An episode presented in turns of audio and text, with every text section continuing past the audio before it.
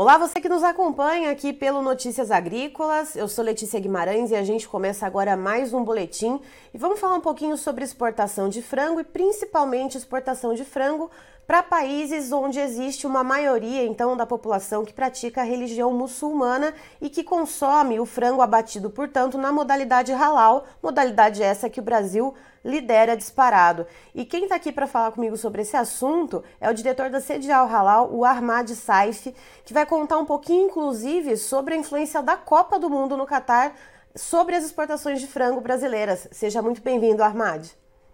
Bom dia, muito obrigado pelo convite. E a gente viu um aumento muito expressivo né, nas exportações para o Catar, é, principalmente por causa da Copa. Então, é, em volume aumentou 40%, em receita quase 70%. E por que tudo isso? Hoje o Brasil já é campeão de exportações para aquela, para aquela região, para aquele país de frango. 70% do consumo de frango daquela, do Catar é brasileiro.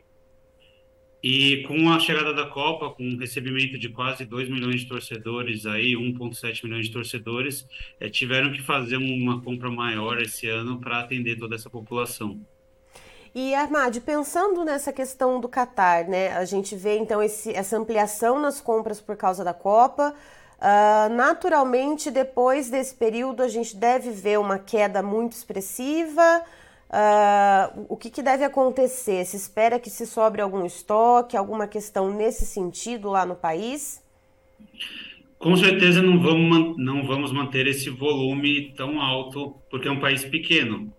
Mas a ideia do Qatar em receber a Copa, em fazer todo esse espetáculo, ontem teve a abertura que foi maravilhosa, é, é justamente mostrar que o país está aberto ao turismo, está aberto a, a pessoas conhecerem, a visitarem, que é um país extremamente rico, extremamente tecnológico.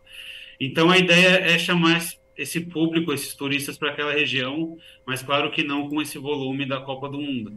Então é, a projeção é que vai dar uma reduzida, com certeza vai dar uma reduzida, mas é, a gente vai conseguir manter ainda um volume considerável para aquele país.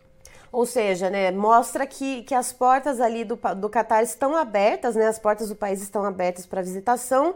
E se esse fluxo então de turistas começar a aumentar, essas vendas também de carne de frango halal brasileiras também devem gradualmente começar a subir, né?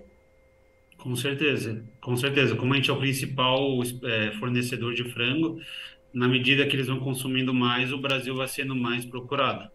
E Armad, me chama muita atenção essa influência da Copa, uh, porque olhando aqui na plataforma de dados uh, do governo federal, né, da, da, a respeito das exportações, a gente tem aqui informações uh, dos Emirados Árabes e da Arábia Saudita, né, que são dos países da Liga Árabe os que mais compram carne de frango brasileira, mas em matéria de volume embarcado, em matéria é, de arrecadação nos primeiros 10 meses de 2022, né, de janeiro a outubro, o Catar foi teve uma variação muito maior que, os, que esses dois principais países parceiros do Brasil.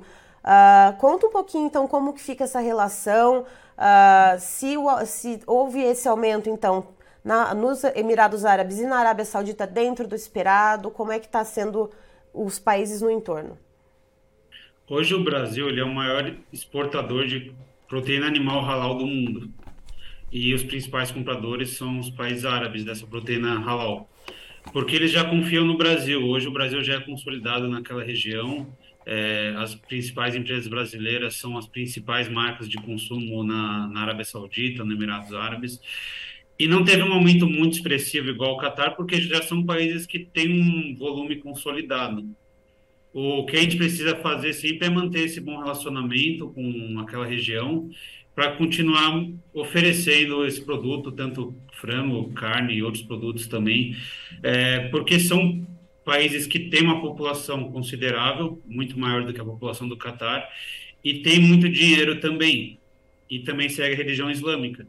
Uhum. Então, por que, que o Brasil hoje é o foco da, de, de procura dessa carne? Porque nossa qualidade é excelente, a gente recebe visitas anuais aqui de várias entidades e todos ficam muito satisfeitos com o que eles veem na indústria. o halal é extremamente respeitado na indústria brasileira, então a gente gosta de falar que o Brasil é um país bastante receptivo, é, principalmente a questão cultural e religiosa. Então, a maioria dos frigoríficos estão adaptados ao halal. E nosso preço é muito competitivo também. Então, isso acaba fortalecendo ainda mais esse relacionamento. É aquele famoso BBB, né? Bom, bonito e barato. Então, é, isso atrai muito o pessoal para comprar do Brasil, porque eles sabem que o produto é excelente, tem preço bom e, e, e garante a fé, a crença daquela população. E Armad, para além então uh, do Catar que a gente está falando, né, em clima de Copa uh, e também dos países da Liga Árabe, a gente tem também uh, praticantes da religião islâmica em outras nações, em outros países, né, outras comunidades espalhadas mundo afora. e então eu queria que você contasse um pouquinho que, também, né, com esses dados de janeiro a outubro desse ano de 2022, quais outros países, para além da Liga Árabe, uh, que se destacaram então nas compras do frango halal aqui do Brasil? Hoje, o principal parceiro comercial do Brasil em relação à, proteína halal são os países da Liga Árabe, mas temos diversos outros países que são considerados muçulmanos que consomem do Brasil, mas não em volumes tão expressivos. É, por exemplo, Singapura veio crescendo bastante esse ano na questão de importação do Brasil, por questões de problemas daquela região da, da Ásia. Então, eles acabaram buscando o Brasil por, por essa excelência em qualidade, por essa excelência em produto, e também teve um crescimento bastante interessante.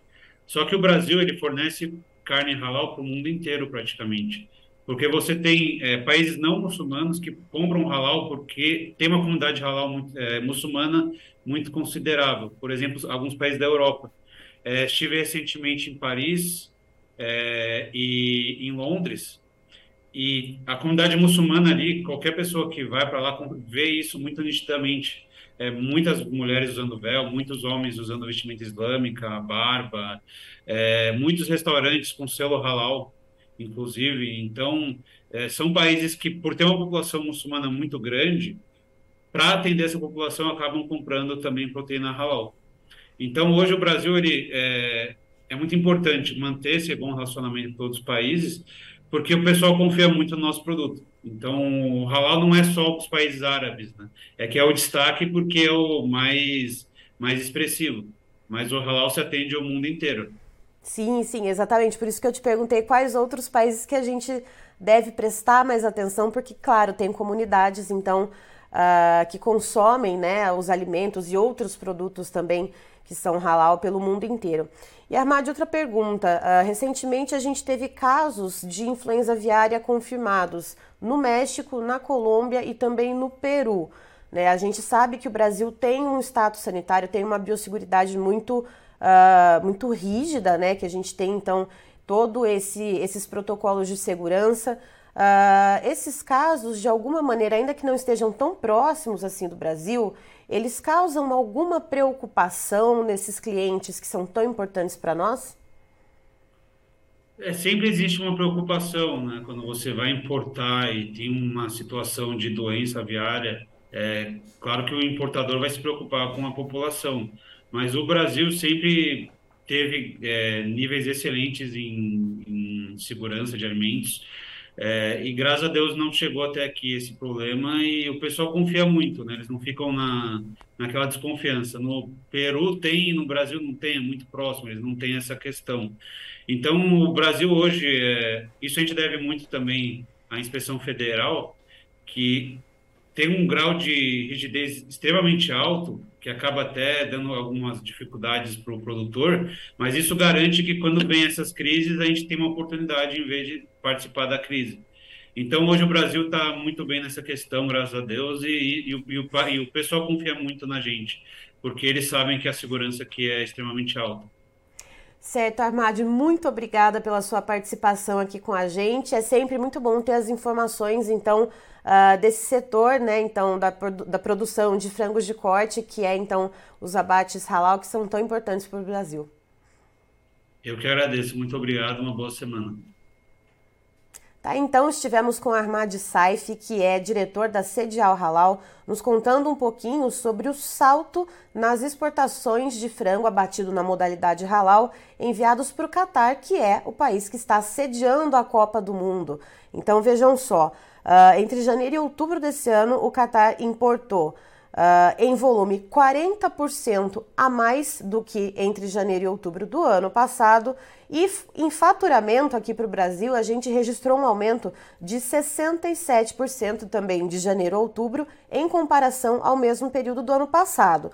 Segundo o Armad, uh, é claro né, que isso é uma influência pura e simples do evento Copa do Mundo. E é assim que esse evento terminar, Uh, então essas exportações elas devem ter uma caída, né? Elas não devem se sustentar, mas uh, justamente por causa desse evento, então vai se mostrar uma abertura do Catar para receber turismo e isso sim deve começar Uh, ainda de maneira incipiente, mas sim deve iniciar me uma melhora então no consumo da carne de frango lá do Catar. E lembrando que 70%, mais ou menos, segundo a Armad falou, 70% da carne de frango consumida no Catar é de origem brasileira, ou seja, a gente já tem uma, uh, uma inserção muito grande lá no país e isso pode aumentar agora então com, uh, né, com essa abertura do Catar depois da Copa do Mundo. Eu encerro por aqui, você tem mais informações no site Notícias Agrícolas.